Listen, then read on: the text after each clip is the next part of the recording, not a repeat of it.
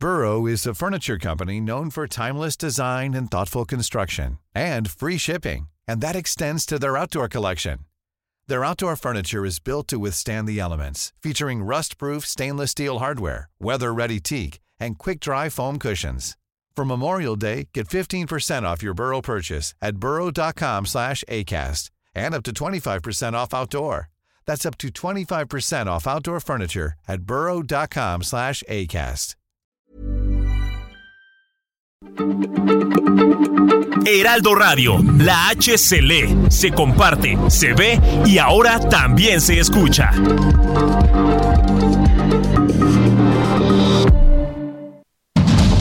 Inicia.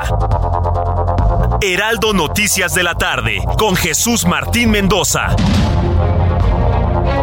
En Heraldo Radio.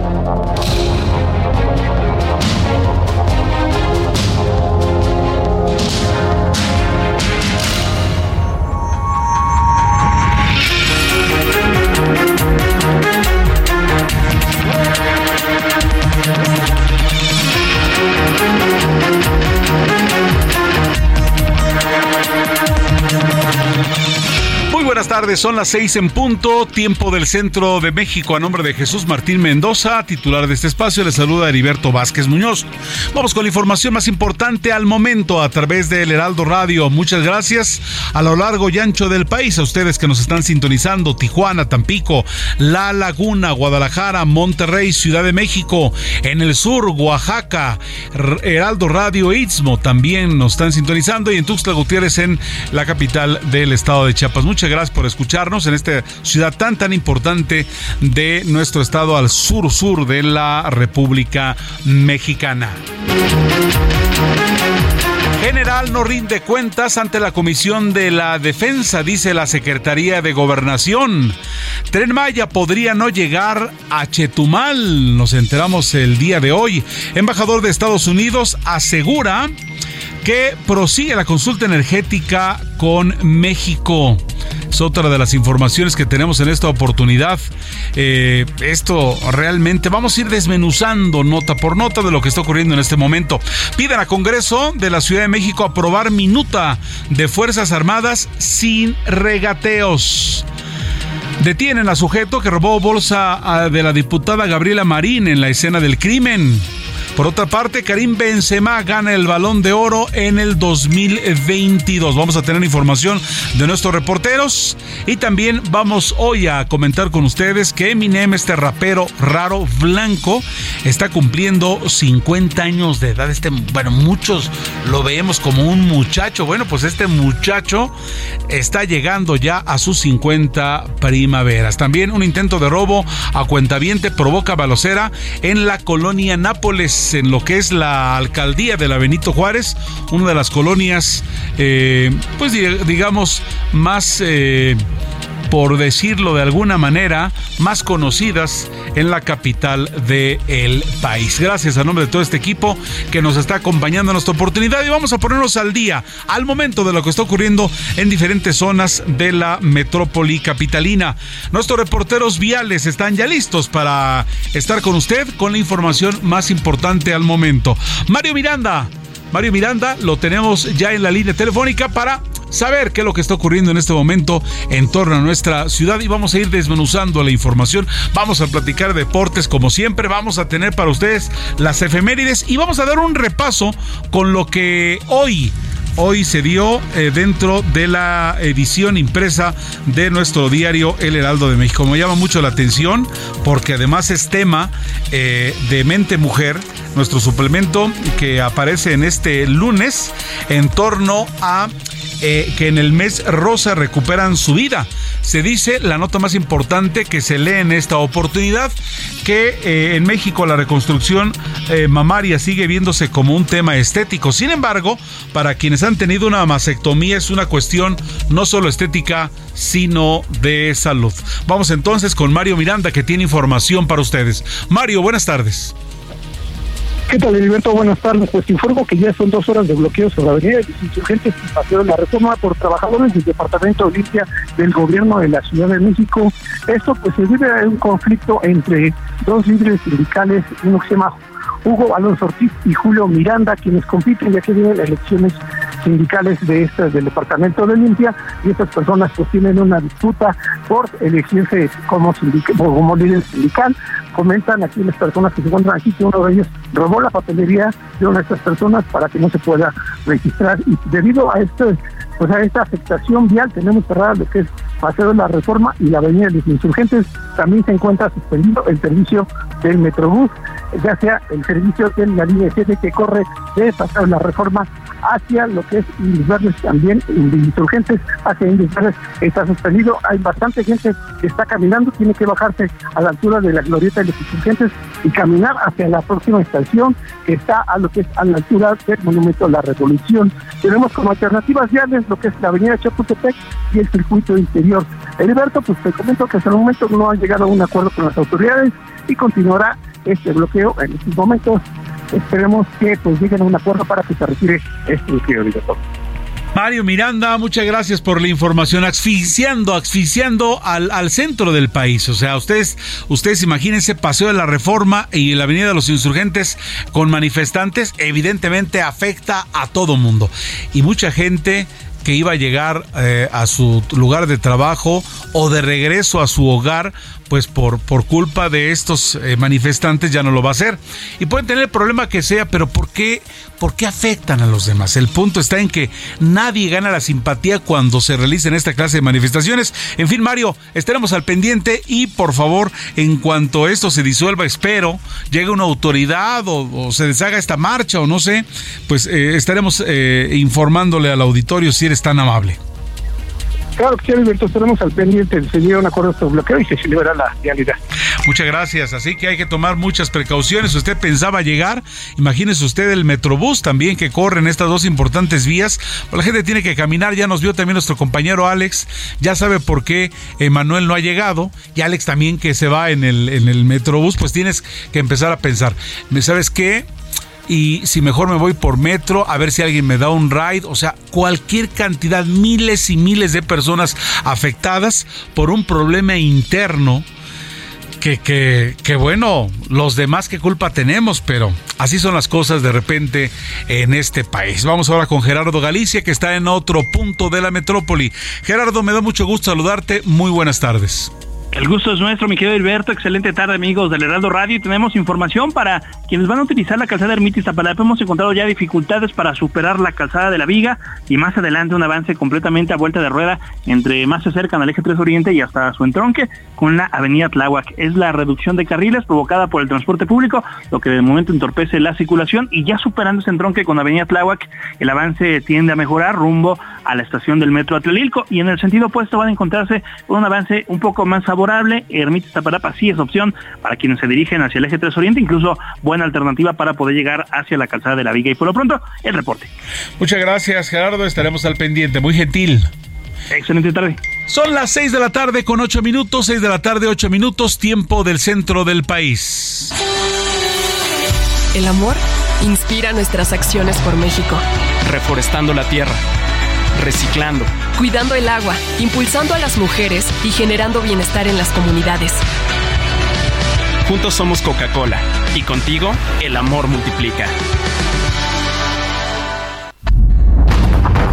Por cierto, por cierto, también queremos saludar a los amigos que nos están acompañando en la Unión Americana a través de No Media y sus estaciones afiliadas. Saludos cordiales allá en, en Texas, en Illinois, en la Florida también que nos están acompañando en esta oportunidad. Muy gentiles por su preferencia a esta señal a través del Heraldo Radio también en la República Mexicana. Abraham Galicia, Abraham... Eh, Arreola, ya le estoy cambiando el apellido, vamos con Abraham Arreola que siempre tiene lo que ocurrió un día como hoy.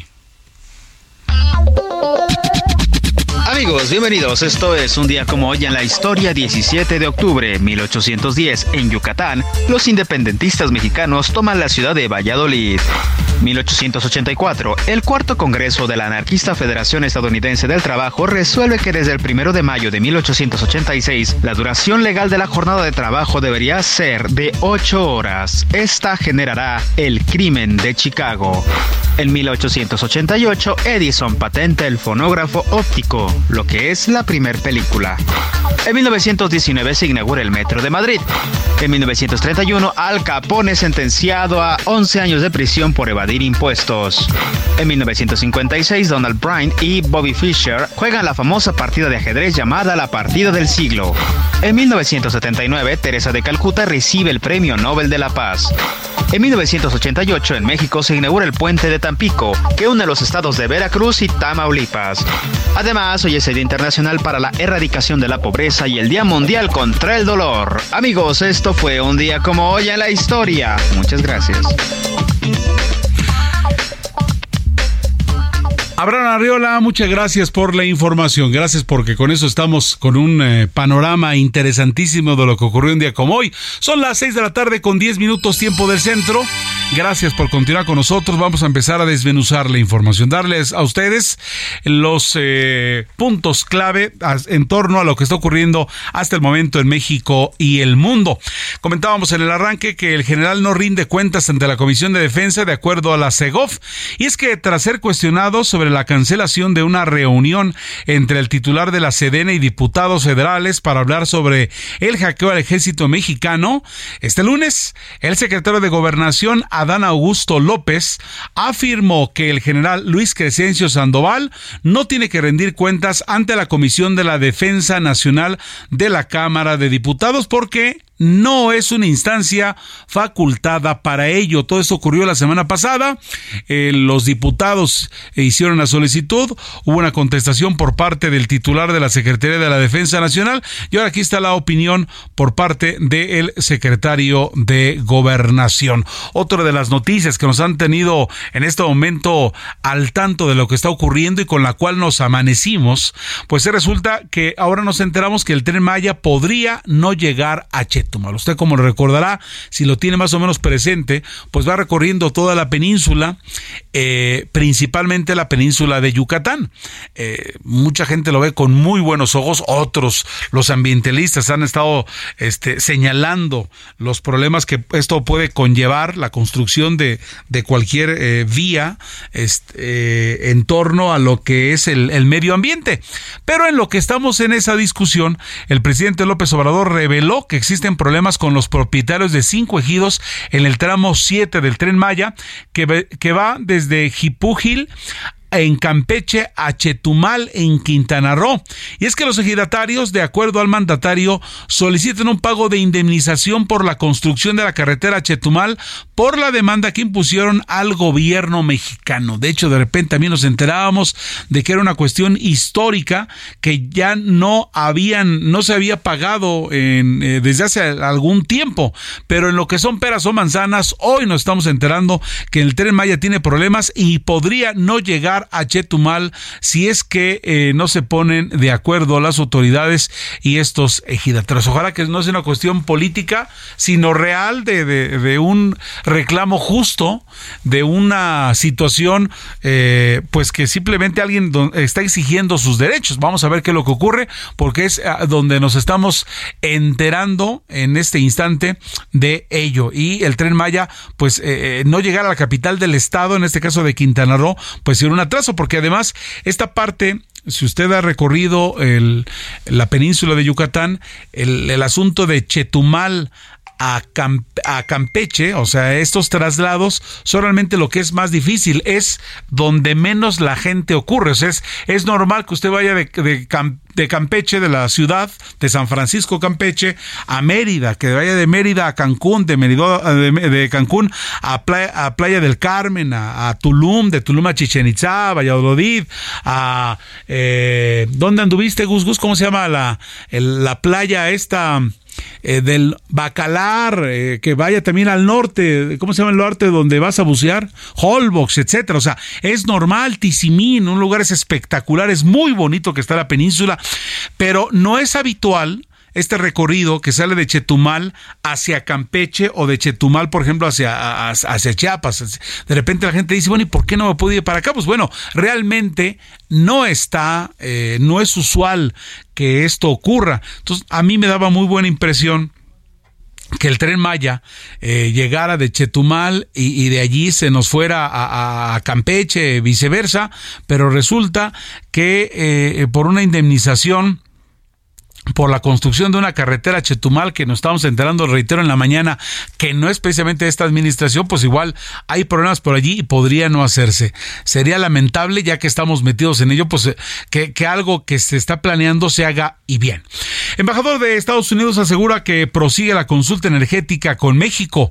Y es que el embajador de Estados Unidos en nuestro país, Ken Salazar, aseguró este lunes que se mantienen las consultas energéticas con México en el marco del Tratado Comercial México-Estados Unidos y Canadá Canadá, el TEMEC. Y esto se anuncia después de que eh, el presidente de la República, Andrés Manuel López Obrador, pues... Eh, dijo la semana pasada que Washington ya había desistido pero eh, desistido en, levantar una controversia en torno a que nos ponemos de acuerdo o no.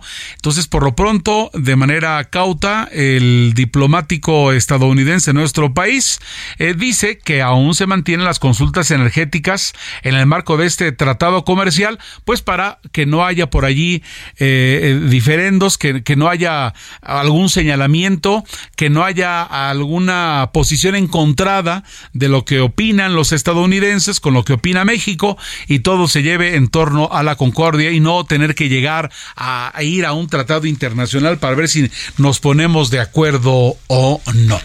Quiero comentarle también en torno a más información de este día que Claudia Sheinbaum, jefa del gobierno de la Ciudad de México, y el secretario de Gobernación Adán Augusto López mantuvieron una reunión con el Congreso de la Ciudad de México a quienes solicitaron que aprobaran la reforma para mantener a las Fuerzas Armadas en tareas de seguridad pública hasta el 2028. Esto sin ningún tipo de regateos previo al análisis y discusión de la minuta. Es decir, eh, lo que se espera es que esta reforma pues eh, eh, no tenga, bueno, sí, damos el beneplácito, sí, votamos a favor, pero solo sí, no.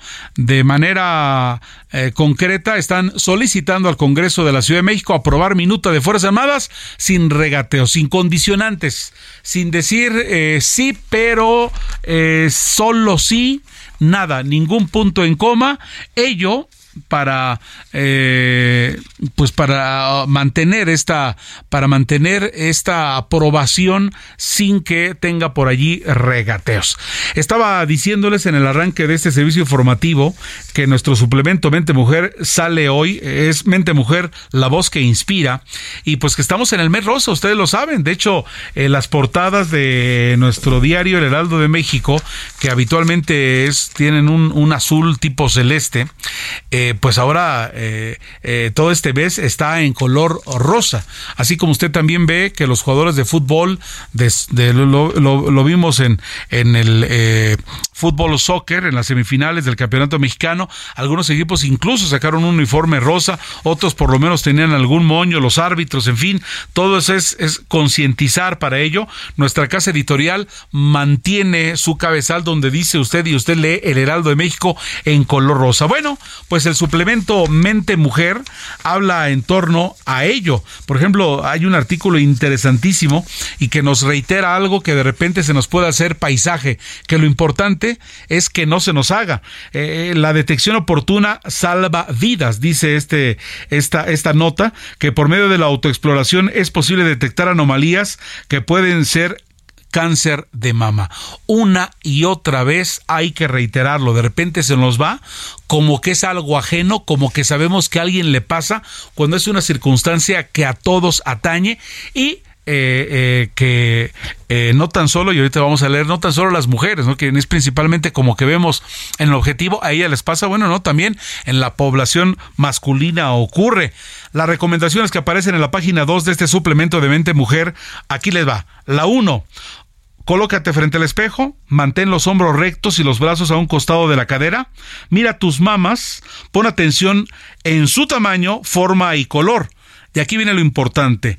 No deben existir deformaciones, alteraciones o inflamaciones visibles. Ante cualquiera de estos detalles, acude con tu médico. Dos, a la hora de la detección oportuna, levanta los brazos de forma horizontal. ¿Has visto cómo de repente se marcan los goles de campo eh, en los jugadores, los árbitros, los referees del fútbol americano de esa manera? Observa tus pezones, deben de tener la coloración y forma habitual, como estás acostumbrada a verlos. Y ojo, no debe haber ninguna secreción anormal. ¿Sí? Tres, en, esta, en este repaso de cómo hacer, cómo a, realizar la detección oportuna. Recuéstate y palpa tus mamas. Hazlo con las yemas de tus dedos.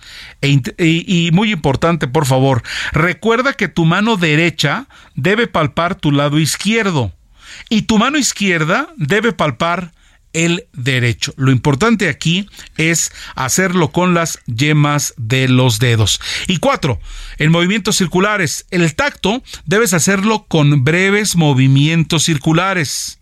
E importante, revisa desde tu clavícula hasta la parte superior de tu abdomen y desde la axila hasta el escote.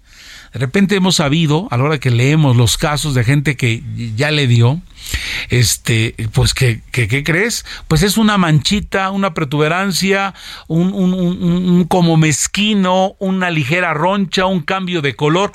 Cualquiera de estos elementos es eh, como para que tú acudas en esto que es eh, con tu médico y que de manera constante, sin perderlo de vista, te hagas la autoexploración. ¿Qué consiste en la autoexploración? Es en autoexaminarse las mamas, tanto física como visualmente. Cualquier alteración, cualquier cosa que veas es importantísimo para ello. ¿Y cuándo debe de realizarse? Bueno, dicen los expertos que a partir de los 20 años, cada mes. Otra cosa, hay que hacerlo durante el embarazo y después de la menopausia. Entonces, estamos viendo nosotros de acuerdo a esto que estoy leyéndoles en este instante, que aparece hoy en el suplemento 20 Mujer del periódico El Heraldo eh, de México, pues todo lo que hay que hacer en torno a la detección oportuna contra el cáncer de mama. Bueno, vamos ahora con Mario Miranda, reportero vial del Heraldo Media Group. Y es que hubo un intento de robo a cuentaviente en el centro comercial eh, eh, de Metrópoli Patriotismo. ¿Y qué fue lo que ocurrió en, este intento, Mario Miranda? Adelante con la información, por favor. ¿Qué tal, Alberto? Buenas tardes. Pues te informo que alrededor de la una de la tarde se suscitó un enfrentamiento entre policías y delincuentes en la afuera de la Plaza Metrópoli, la cual se encuentra ubicada en lo que es en la lateral del viaducto Río Becerra y la avenida Patriotismo. Lo que pudimos, este, pues las primeras versiones que pudimos entender, lo que sucedió es que unas personas que iban a retirar dinero pidieron la custodia de una patrulla de los elementos de la Secretaría de Seguridad Ciudadana que para que los acompañaran a una sucursal bancaria que se encuentra al interior de esta plaza. Estas personas ingresaron al banco, salieron con el dinero y fueron interceptadas por tres personas quienes pues los intentaron despojar del dinero que habían retirado. Eran dos hombres y una mujer quienes porfiaron con esas personas para quitarles el dinero. Y entonces se dieron cuenta los policías que los acompañaron, que los custodiaban y estaban afuera en la patrulla y pues este, atacaron, bueno, se enfrentaron con los delincuentes, de los cuales hirieron a uno de muerte, uno más fue lesionado con un disparo en la pierna y la mujer fue detenida y subida a bordo de una patrulla el lugar, pues llegaron varios elementos de la Secretaría de Seguridad Ciudadana y les acordonaron el lugar para que posteriormente llegaran elementos de la Fiscalía General de Justicia para realizar el peritaje del lugar y el levantamiento del cuerpo de esta persona, pues la cual fue pues muerta aquí en este lugar por los elementos de la Secretaría de Seguridad Ciudadana. Oye, Mario, un dato. Eh, el, policía, los policías que estaban eh, resguardando a estas personas que hicieron un retiro, no pasó nada de, del lado de los buenos, por lo que me estás diciendo. Sí, sí, sí, se me había pasado, perdón. Sí, tenemos un policía lesionado, pero este nada más fue con un cachazo. Incluso cuando llegamos tenía una venda en la cabeza, pero el policía estaba consciente, estaba platicando, estaban interrogando de lo que había sucedido, pero lo que nos comenta es que solo fue un cachazo que recibió en la cabeza, pero estaba muy bien el policía. Afortunadamente digo dentro de lo malo porque pues a la hora de que lo lesionaron pudo, pudo haber sido otra cosa pero qué interesante y qué bueno que esto ocurrió. Mario Miranda muy gentil por la información eres muy muy amable y estaremos al pendiente Muchas gracias, pues ya, ya lo ven, detuvieron a sujeto que, que bueno, en este caso, pues eh, referente a este ataque, pues incluso hubo por parte de los de los eh, maleantes una baja y afortunadamente de la gente de bien de eh, en este intento de robo a cuentaviente provocó una balacera en la Nápoles y en, una de las colonias centrales de la Ciudad de México, no ocurrió algo más afortunadamente. Vamos a ir a una pausa si nos permiten. Estamos en el informativo de El Heraldo de México en Noticias de la Tarde de Jesús Martín Mendoza. En esta oportunidad él está ausente, está bien de salud, eh, tuvo que atender compromisos personales y aquí estamos eh, acompañándole en esta oportunidad. 624, tiempo del centro. Vamos a una pausa y regresamos. Guess who's back? Back, again. Shady's back. Escucha las noticias de la tarde con Jesús Martín Mendoza. Regresamos. Heraldo Radio, con la H que sí suena y ahora también se escucha.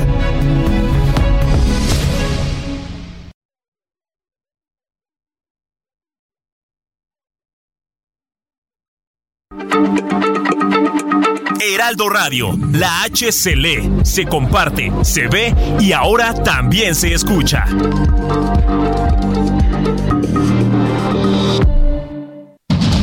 Continúa Heraldo Noticias de la tarde con Jesús Martín Mendoza.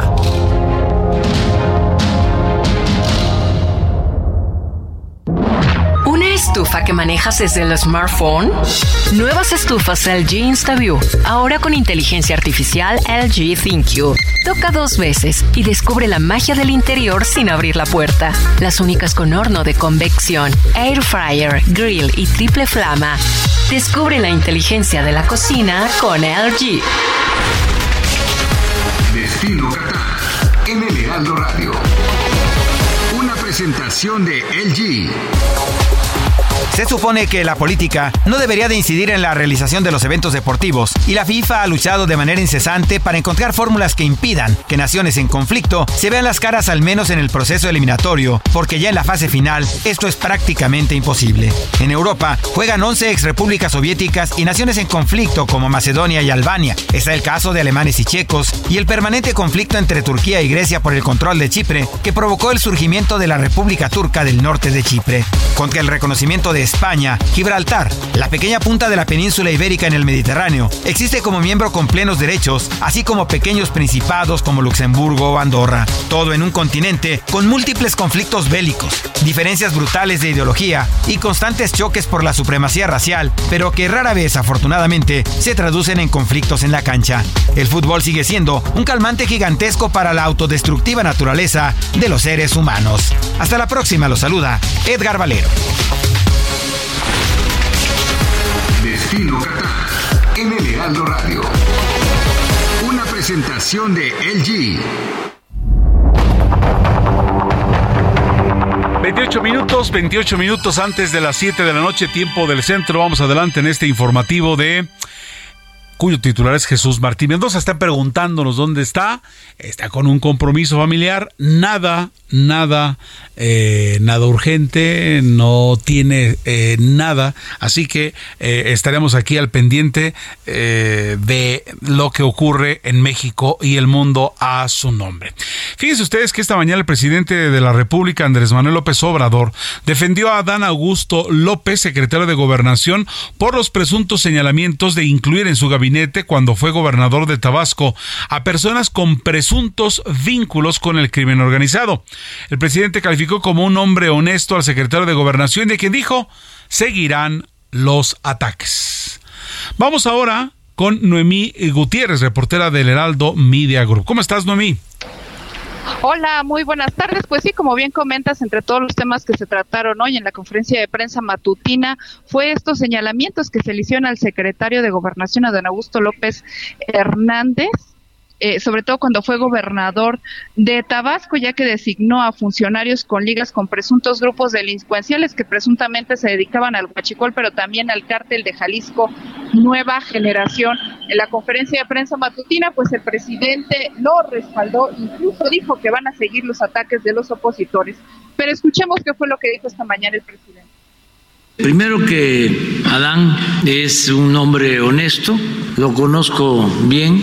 Segundo, de que hay muchos ataques de la prensa conservadora, incluyendo a proceso, en contra nuestra. Y tercero, que la gente nos tiene confianza y saben que nunca vamos a traicionarlos. Bueno, y el presidente López Obrador ha reiterado esta defensa que ha tenido a todos los integrantes de su gabinete, pero en especial a Dan Augusto López Hernández, a quien se les está se le ha señalado que puede ser una de las cocholatas para contender en 2024. Sin embargo, el presidente dijo que a pesar de estos ataques, pues la gente les tiene confianza y dijo que el triunfo de la reacción era moralmente imposible y dijo que van a seguir con los ideales que impulsaron este movimiento, que es no mentir, no robar y sobre todo no traicionar al pueblo. Una defensa que hizo desde el Salón Tesorería de Palacio Nacional. La información que te tengo. No digo, tienes pues muy interesante, ¿verdad? Pero no dijo real, o sea, ok, vamos a suponer, porque todo el mundo se puede equivocar, que tú confíes en alguien, le das, le das el, espaldarazo en relación a este gabinete de, Tabasco, y pues bueno, no sabes él qué, mañas tenga o por dónde anda. O sea, no se comentó nada exprofeso de los señalamientos, sino simplemente, pues el presidente de la República una vez más dice, yo lo apoyo, a él, es una persona honesta y casi casi meto, meto, las manos al fuego por el ahora secretario de Gobernación, Noemí. Sí, incluso se le señaló que son documentos que fueron hackeados de la Sedena y que obtuvo este grupo de ataque cibernético Guacamaya, sin embargo, él lo desestimó, dijo que son armas que están utilizando sus opositores, sobre todo los conservadores, para atacar a su gobierno. Él insistió que la información que se han obtenido de estos correos, pues que no es nada que pueda afectar a su gobierno. Incluso dijo que lo más más fuerte que se ha filtrado en cuanto a información es lo relativo a su salud y dijo no se conoce todo, incluso la semana pasada dijo que tiene más achaques de los que se ha mencionado en este hackeo que realizó Guacamaya. Interesante, interesante. ¿Qué creen? Pues para que se les siente tengo más, no los, no los que están señalando. vi como siempre, muchas gracias por tu reporte y estamos al tanto. Muy buenas tardes. Gracias. 24 minutos antes de las 7 de la noche, 6:36 tiempo del centro. Pues hoy se llevó a cabo una reunión entre los legisladores del Congreso de la Ciudad de México con el secretario de Gobernación, Adán Augusto López. Como hemos hablado el día de hoy del secretario de Gobernación, ¿verdad? Bueno, pues entonces esta reunión, les decía, entre el secretario de Gobernación y la jefa de gobierno, Claudia Sheinbaum, ellos se reunieron para solicitarles que voten a favor de mantener en labores de seguridad a las Fuerzas Armadas hasta el 2028 sin ningún tipo de regateos. Y es que esta petición de ambos funcionarios ocurre previo al análisis y discusión de la minuta durante esta tarde. Ambos funcionarios aseguraron que esta iniciativa tiene el propósito de garantizar la seguridad de la población tras el rezago de eh, que gobiernos pasados ocasionaron en la capacitación de las policías estatales y municipales, del cual por lo que estamos viendo, pues tampoco se extrae la capital del país. Adán Augusto López descartó que esta minuta sea parte de una militarización del país. El reporte con Cintia Cetín.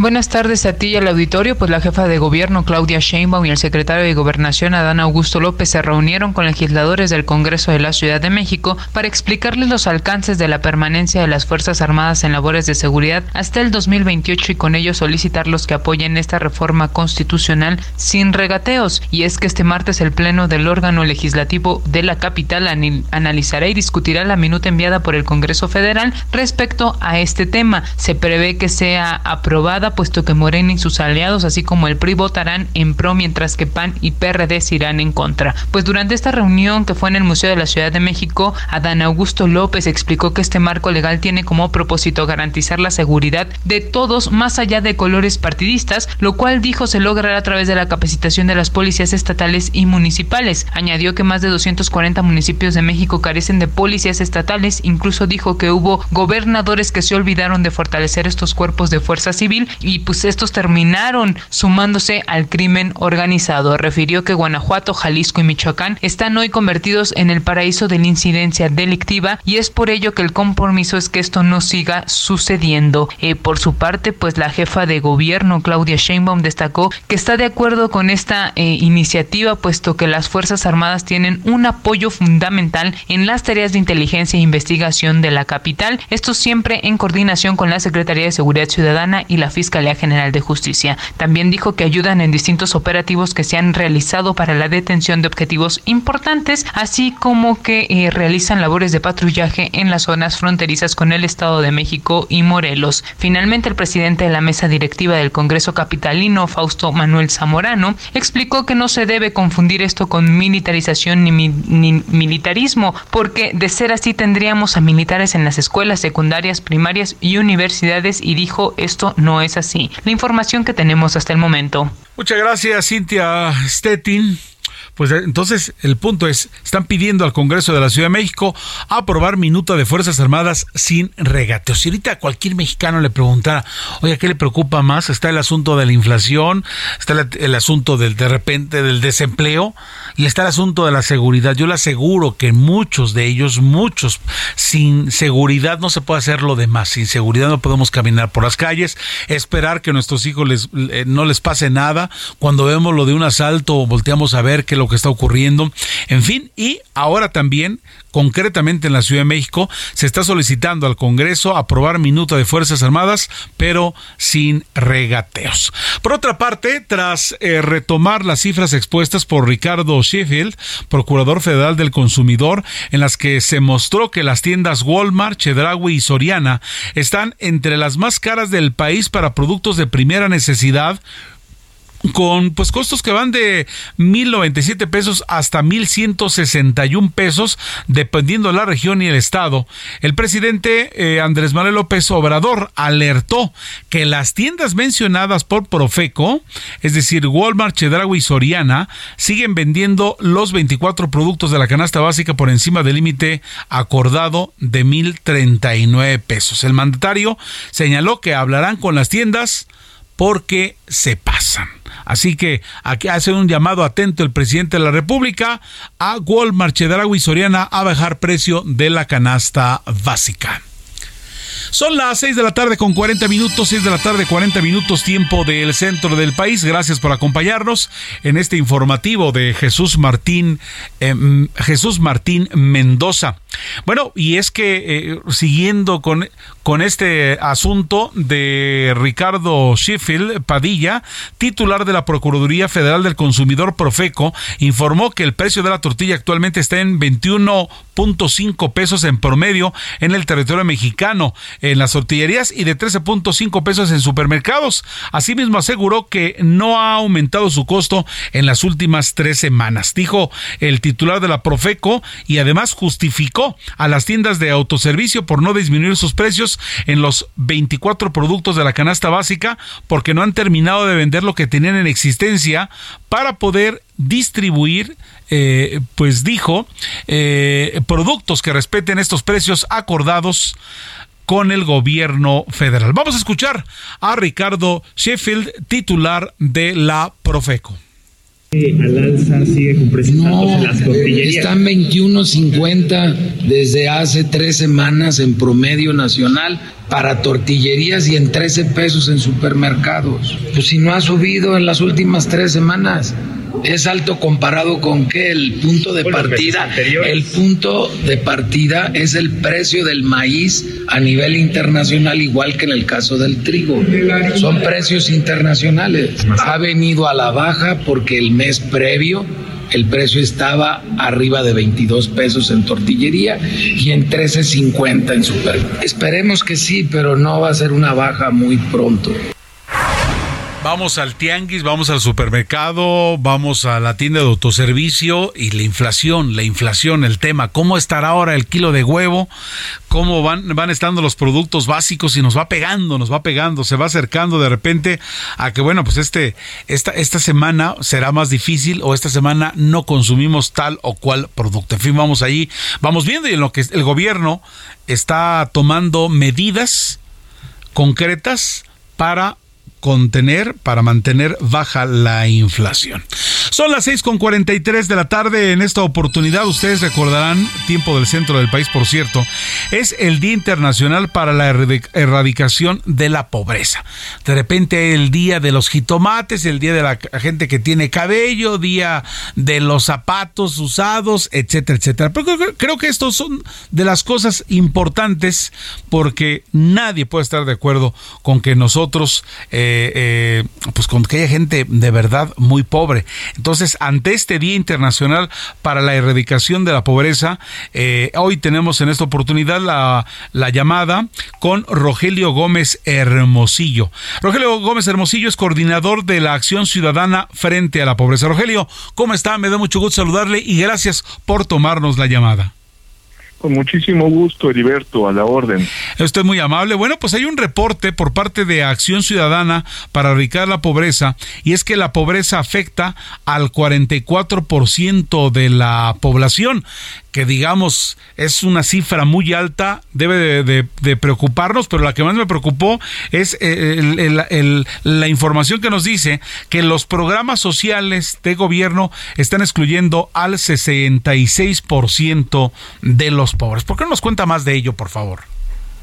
Sí, con mucho gusto. Pues mire, lo que, lo que vemos en este día, que conviene tenerlo presente justo para hacer conciencia, y para exigir que, todas las personas, sobre todo las autoridades, eh, las empresas, en fin, la sociedad civil, tomen medidas, es que en México la pobreza, como bien dice, está estancada, o sea, está en 44%, pero ahí está 42, 43, 46, es decir, con cambios mínimos desde que empezó la medición oficial de la pobreza en 2008 y que si y si y que si usamos los datos que tiene México, que también Coteval maneja que podemos llevarlos hasta 1992, o sea, 30 años, también llegamos al mismo lugar. Son la mitad de la población, en este momento 53%, poco más de la mitad, no tienen ingresos suficientes para adquirir lo más básico, la canasta básica, que es justo el umbral de pobreza. Entonces, esto es una situación muy grave porque, digamos, la pandemia y todas estas cuestiones que estamos ahorita comentando, la inflación que estamos viendo ahorita, en fin,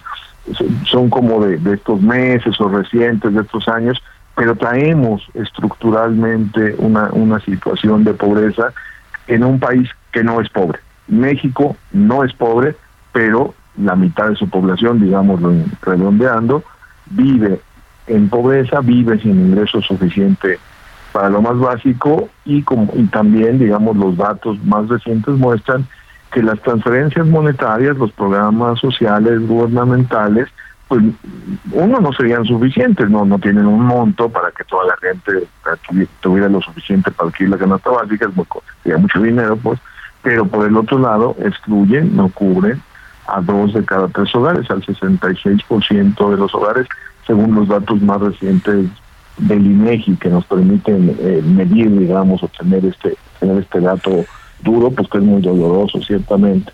Sí, y, a la hora de estar eh, desglosando la información, a ver, eh, el hace 15 años, como casi 15 años de cuando está midiéndose este, e, esta, este asunto de la, de la pobreza, eh, eh, que afecta al 44% de la población y que nos está comentando más menos, tiene 15 años, 15 años en los cuales no pasa nada. O sea, aquí está lo sorprendente, porque yo que sepa, en este, en el anterior, en el otro, de un color o de otro, pues ha habido cualquier cantidad de dinero que teóricamente se está ocupando para ello. Yo creo que nadie en su sano juicio dice que eh, qué lástima que haya dinero que se está ocupando para que la situación productiva eh, esté vigente en el país, para que haya más carreteras y para que eh, fluya la mercancía de un lado a otro.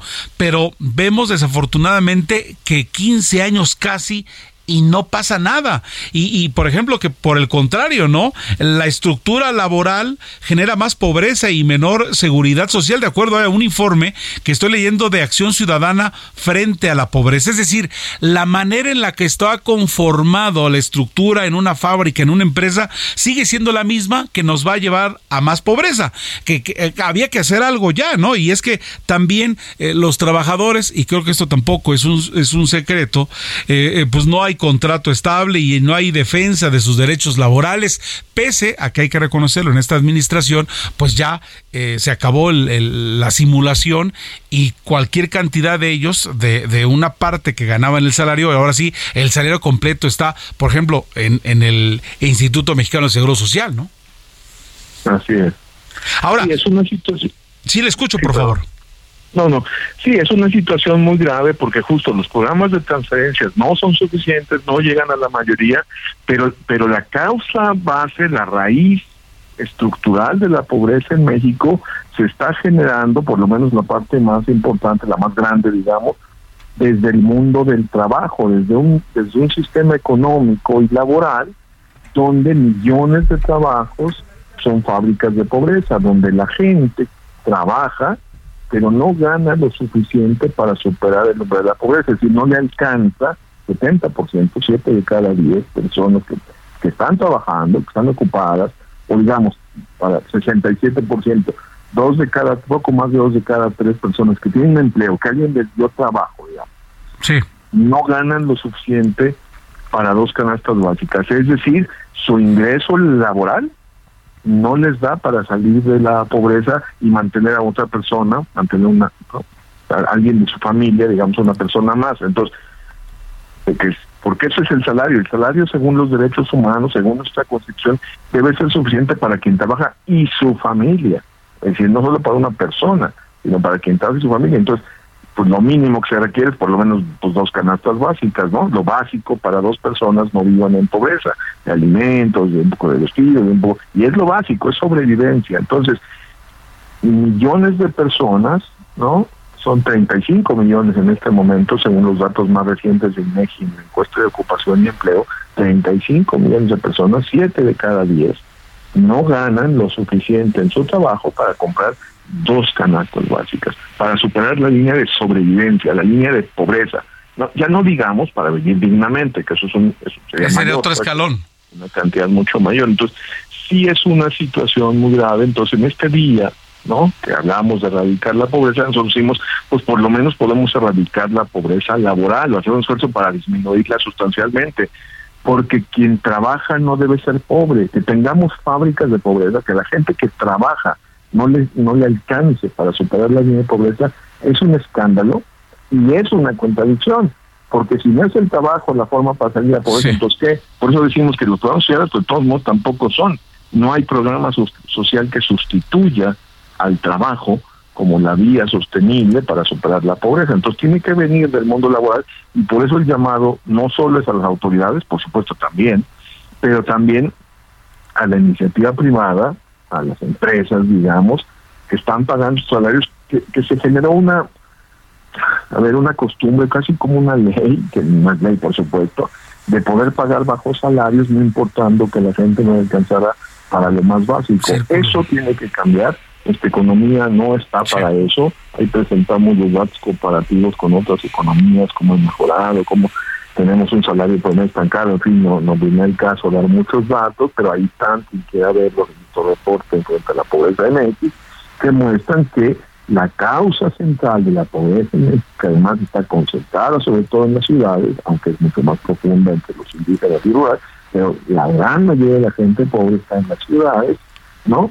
Y viene del mundo del trabajo, de trabajos que no dan, no tienen salario suficiente ni siquiera para superar el, el nivel de pobreza, ya no digamos para vivir dignamente. Entonces, estamos en esta campaña, salario suficiente para lograr ingreso digno, porque sí pensamos que, que nuestra economía no puede estar basada en bajos salarios y que, por un lado, por el bienestar de la población, digamos, pero por otro lado, para fortalecer nuestra economía con un mercado interno más sólido, es posible, es totalmente factible mejorar eh, los ingresos de quienes menos ganan. Estoy hablando de los salarios más bajos, los que muchas personas que, que no ganan ni 8.500 pesos, que sería como lo mínimo, mínimo, así como el piso, piso, porque es lo, lo que alcanza para dos canastas básicas. Pues sí. Rogelio Gómez Hermosillo, coordinador de la acción ciudadana frente a la pobreza. De verdad, qué datos tan interesantes. ¿Nos puede reiterar, por favor, dónde podemos encontrar más datos en torno a ello hoy que estamos en este Día Internacional para la Erradicación de la Pobreza? en nuestra página www.frentealapobreza.mx ahí está este reporte especial no sobre el Día Internacional para la Reducción de la Pobreza y también nuestras redes Acción Ciudadana frente a la Pobreza en Facebook o frente a Pobreza en Twitter ahí estamos y ahí podrán ver el informe son 10 fichas yo creo que están en lenguaje más o menos sencillo y están los datos todos son datos duros oficiales de fuentes confiables digamos eh, para para que se entienda esta situación de que para erradicar la pobreza necesitamos salario suficiente hasta lograr un ingreso. Muchas gracias, son las 6:53 tiempo del centro. Vamos ahora con eh, pues eh, nuestra corresponsal en Guanajuato, Gabriela Montejano, en torno a que reina el miedo en la colonia 12 de diciembre de Irapuato después de lo que ocurrió desafortunadamente el pasado fin de semana. ¿Cómo estás? Buenas tardes. Vamos a ir a, vamos a, a- tenemos, tenemos eh, eh, problemas para entablar la comunicación. Vamos a ir entonces eh, en unos cuantos minutos, vamos a ir a una pausa, pero es que todo esto viene porque la masacre ocurrida el sábado pasado en el centro botanero El Pantano generó terror entre vecinos de esta colonia 12 de diciembre en esa ciudad guanajuatense. Y es que algunos vecinos salieron a limpiar la sangre que corrió hasta la banqueta por el asesinato de 12 personas, mientras que otros se encerraron en sus casas y se negaron a atender a los policías que indagaban en la zona. Este domingo permanecieron cerrados los negocios de esa de esas calles en esa ciudad y vamos a tener más adelante el reporte de ello. Vamos a una pausa. Estamos de regreso a través de El Heraldo Radio en este espacio de Jesús Martín Mendoza.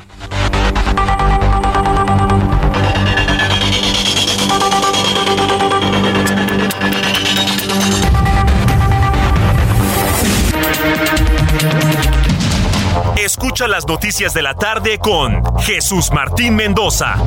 Regresamos.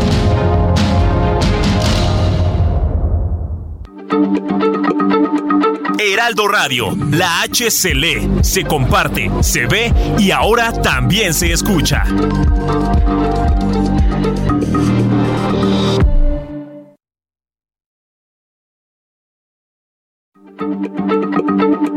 Heraldo Radio, la H se lee, se comparte, se ve y ahora también se escucha.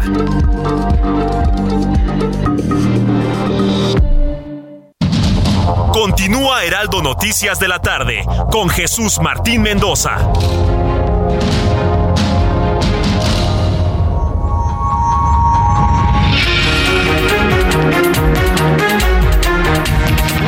Las 7 de la noche en punto, tiempo del centro. Vamos a la segunda hora de este Noticias de la tarde en el espacio de Jesús Martín Mendoza. En esta tarde, a nombre del titular de este espacio, le saluda Heriberto Vázquez Muñoz. Bueno, todos nos asombramos. Eh, ojalá que sigamos teniendo esta capacidad de asombro y ojalá que ya no existieran más datos como eso. En el pasado fin de semana, pues hubo un- una masacre, eh, muchos civiles, muchos civiles muertos en un hecho que ocurrió en Irapuato. Tenemos a Gabriela Montejano, nuestra corresponsal en Guanajuato. ¿Qué fue lo que ocurrió realmente allá, en esa ciudad eh, de ese estado, eh, eh, Gaby?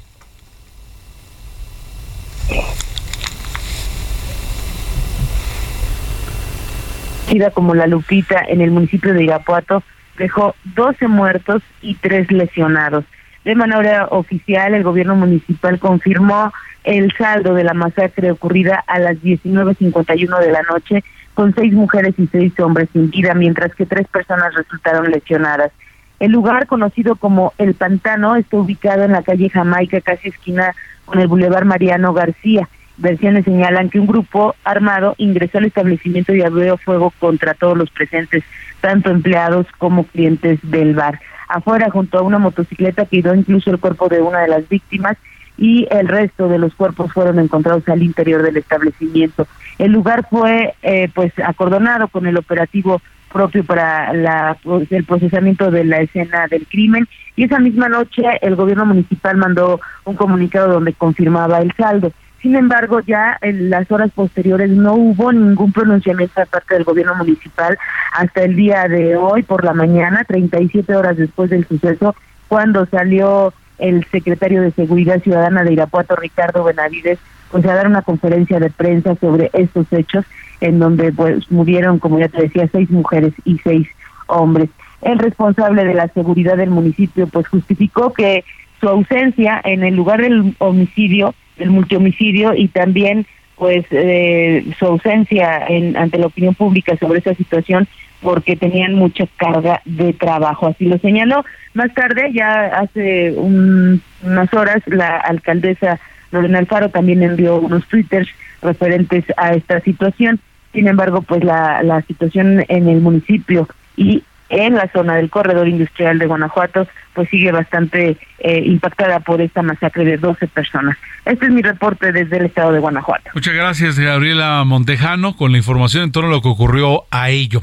Y tenemos en la línea telefónica David Saucedo, especialista en seguridad pública y consultor en programas de gobierno. Y es que, eh, pues, eh, David, buenas tardes. la verdad es que nos es difícil entender, no, no entendemos esta dinámica, ¿no? ¿Cuáles serían las claves? La pregunta concreta en el arranque de esta charla que nos estás permitiendo tener, muchas gracias. ¿Cuáles serían las claves para entender la masacre en el bar El Pantano que deja 12 muertos? Y ahorita que escuchaba a Gabriela, ella decía multihomicidio, multihomicidio o masacre desde allí, ¿no? ¿Y cómo, cómo le vamos diciendo? David, buenas tardes. ¿Qué tal, Heriberto? ¿Cómo estás? Qué gusto saludarte. Podríamos comenzar diciéndole y explicándole a nuestro auditorio que este ataque se da en el contexto de un enfrentamiento entre dos cárteles, el cártel de Jalisco Nueva Generación y el cártel de Sinaloa, que cuenta con aliados locales en esta zona específica de, Guanajuato, el municipio de Irapuato, tiene una alianza con el cártel de Santa Rosa de Lima. No es el primer ataque que se realiza en contra de un eh, bar, de un restaurante, de un centro botanero lamentablemente dentro de las redes de narcomenudeo que se han estado eh, construyendo, los grupos de narcotráfico han incorporado a eh, establecimientos que venden licores. Se confirma, a estas alturas ya lo sabemos, que en este eh, restaurante, en este centro botanero, también se comercializaban drogas del cártel Jalisco Nueva Generación. El cártel de Sinaloa, junto con sus aliados del cártel de Santa Rosa, han estado atacando en las últimas eh, semanas establecimientos en donde se venden drogas de la competencia. lo mismo ocurrió en la masacre recientemente ocurrida en el municipio de Tarimoro. Algo similar ocurrió en el municipio de Silao y Irapuato está en esta cadena de ataques en contra de eh, establecimientos que están que forman parte de las redes de narcomenudeo del cártel Jalisco Nueva Generación. El día de hoy, de hecho, el cártel Jalisco sacó una serie de narcomantas eh, que difundió en distintos puntos de la ciudad de Irapuato. El día de ayer, en, vía redes sociales, que como tú sabes se han convertido también en el vehículo de comunicación, canal de comunicación de los grupos del narco, la alianza entre Cárteles Sinaloa y Santa Rosa se atribuyeron la autoría de este multihomicidio. Ahí me gusta más el término que ha acuñado eh, Causa en Común, esta organización que ha eh, tratado de eh, explicar la violencia homicida en el país, ya no solo con criterios cuantitativos, sino con criterios cualitativos. El término que ellos utilizan para denominar este tipo de actos es eh, de manera muy concreta y muy, muy gráfica, son atrocidades. Guanajuato ocupa el primer lugar en atrocidades en todo el país por el tipo de eventos que se, se cometen con, con, con saña y con una escenografía eh, dantesca, eh, sobre todo en el estado de Guanajuato. Así es, o sea, eh, son situaciones que, que nos llaman la atención, que nos siguen asombrando de, de, de, la vileza de repente a la que llega el ser humano y aquí claramente pues es una situación comercial. yo no quiero que tú vendas lo que yo también vendo y si no eres mi aliado te voy a atacar y lo peor del caso, ¿no?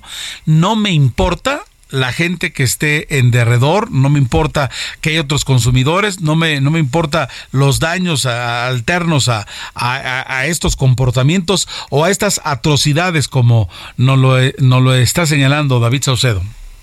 En efecto, y esto se da en el contexto también de una incapacidad muy notable de las autoridades locales del municipio de Irapuato, que no han sabido hacer frente a este reto en materia de seguridad. Tú recordarás, hace unas semanas en Guanajuato se presentaron eh, ataques a tiendas de conveniencia, aproximadamente 40, 40 eh, tiendas eh, incendiadas. De estas 40, 20 fueron incendiadas en Irapuato. Irapuato es desde hace tiempo la sede del cártel Jalisco Nueva Generación, de su grupo de élite. Esto ante la mirada complaciente, por no decir cómplice, de las autoridades locales, del gobierno que encabeza la alcaldesa Lorena Alfaro. Eh, a principios de año renunció de manera masiva el, todos los integrantes del grupo SWAT, 40 exintegrantes de la Policía Federal. en apenas un año, el municipio de Irapuato ha cambiado en dos ocasiones de secretario de Seguridad Pública, en tres ocasiones han cambiado director de policía, uno de ellos lamentablemente fue asesinado, se ha dado eh, de baja varios elementos de la corporación, sin duda por algún tipo de, vínculo y que no, no acreditaron los exámenes de control y confianza. No se cuenta con un plan de seguridad pública a la altura del reto. Es decir, eh, todo lo que podía salir mal en Irapuato en materia de seguridad, todo lo que podía salir mal salió peor. Así es, y caray, hombre, otra ciudad, ¿no? Porque este ya estaba asolada Celaya, ¿no? Otros municipios y ahora Irapuato, que es una ciudad importante a nivel industrial, a nivel eh, eh, agrario, es una fuente, es una de las ciudades que, que, que se nota que hay mucha actividad económica y pues bueno, asolada ahora por el por el crimen organizado no sé cómo le decimos ahora con esto de, de los sobrenombres, pero la situación que nos, que, que se nos ubica, David, es, bueno, ¿y, para dónde nos hacemos? ¿No? Porque si tú me dijeras, este, la presencia del ejército va a intimidar, va a hacer que, que no ocurran estos eventos, pues la verdad es que la ciudadanía se dice hasta cuándo, porque eh, no quisiera ahorita estar en, en, Irapuato viviendo, ¿no? Ya me imagino eh, los vecinos, eh, el el, el, asunto de que sale tu familia a trabajar, se va a la escuela y, andan, andan los malosos haciendo de las suyas. Definitivamente la Guardia Nacional en Guanajuato hace eh, prácticamente lo mismo que en otros en otros estados, en otras ciudades.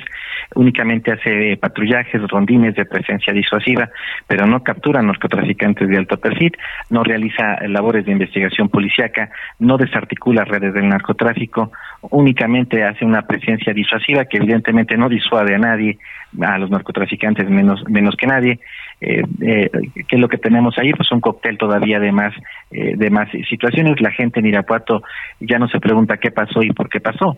La gente está expectante y, temerosa de saber cuándo será la siguiente masacre, que sabemos que, que de todos modos va va a ocurrir. Eh, es decir, entre las autoridades locales, municipales y las autoridades federales, pues no han sabido establecer una coordinación adecuada para poder poner un freno a la violencia homicida. Coincido con tu apreciación, el epicentro de la violencia que antes era el municipio de Celaya, ahora está cambiando y se está trasladando al municipio de Irapuato, que es la segunda ciudad más poblada del, estado y que es ahorita el, principal foco de, violencia que hay en la entidad. Pues David Saucedo, como siempre, especialista en seguridad pública y consultor en programas de gobierno, gracias por abrirnos el panorama, por siempre charlar con nosotros en este espacio de Jesús Martín Mendoza para aclararnos dudas y para llevarnos al análisis profundo. Muy gentil. Gracias a ti, Heriberto. Un abrazo. Muchas gracias. Son las 7 de la noche con 10 minutos, 7 con 10, tiempo del centro, en este eh, espacio de El Heraldo Radio. Pues vamos, vamos rápidamente a un resumen de noticias de lo que hasta el momento en México y el mundo. Rogelio oh, Gómez, coordinador de la Acción Ciudadana frente a la Pobreza, declaró en entrevista que a raíz de la pobreza en nuestro país, pues eh, esta se genera eh, desde el sistema económico laboral donde millones de empleos solo motivan la generación de la pobreza en la sociedad mexicana.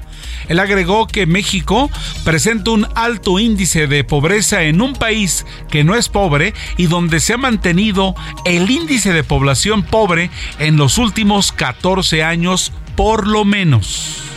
Pero, pero la causa base, la raíz estructural de la pobreza en México se está generando, por lo menos la parte más importante, la más grande, digamos, desde el mundo del trabajo, desde un, desde un sistema económico y laboral donde millones de trabajos son fábricas de pobreza, donde la gente trabaja pero no gana lo suficiente para superar el número de la pobreza, es decir, no le alcanza para dos canastas básicas, es decir, su ingreso laboral no les da para salir de la pobreza. Traemos estructuralmente una, una situación de pobreza en un país que no es pobre. México no es pobre, pero la mitad de su población, digámoslo redondeando, vive en pobreza, vive sin ingreso suficiente para lo más básico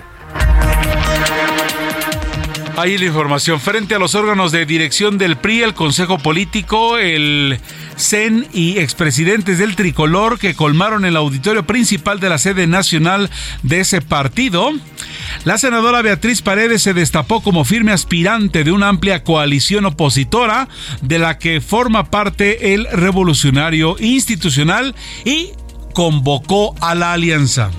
Desde esta trinchera expreso con humildad, expreso con humildad y con decisión que aspiro a ser candidata a presidenta de la República, a encabezar una gran alianza entre los partidos políticos con la sociedad civil, un frente amplio de los hombres y las mujeres democráticas de México, porque el 2024 vamos a recuperar la historia la historia de la democracia, la historia de la justicia social, la historia de la legalidad. Vamos por la grandeza de México. Pues ahí está. Si usted creía que Beatriz Paredes no podía ser, pues aquí dice alza la mano y dice yo también quiero. Por otra parte, los gobiernos de México y Guatemala exhortaron a que la migración de ciudadanos venezolanos y cubanos se realice de forma segura, ordenada y regular ante el creciente flujo de personas migrantes en situación irregular. Asimismo, recomendaron a la población cumplir con los requisitos establecidos en los protocolos migratorios instaurados por los países para el ingreso a su territorio. Es, una, un fenómeno de los últimos tiempos. Ya no estamos viendo tan solo a centroamericanos, mexicanos de buena, de, de, los últimos, las últimas semanas, y ellos vienen desde el Darién, estaba leyendo una, un reportaje el día de ayer del New York Times y decía el Darién, como usted lo sabe, es la zona que eh, limita eh, eh, Colombia con Panamá, que ahora es Centroamérica, que antes era una provincia de Colombia. Entonces es una zona de muchos kilómetros y es una selva muy espesa. Bueno, pues los venezolanos, en esta desesperación por salir, pues pasan por Colombia y creen que es muy fácil llegar, pasar por el Darién y después ir por toda Centroamérica y llegar a México. Y es que en los últimos tiempos, en las últimas semanas, hay cualquier cantidad de venezolanos cruzando el territorio nacional.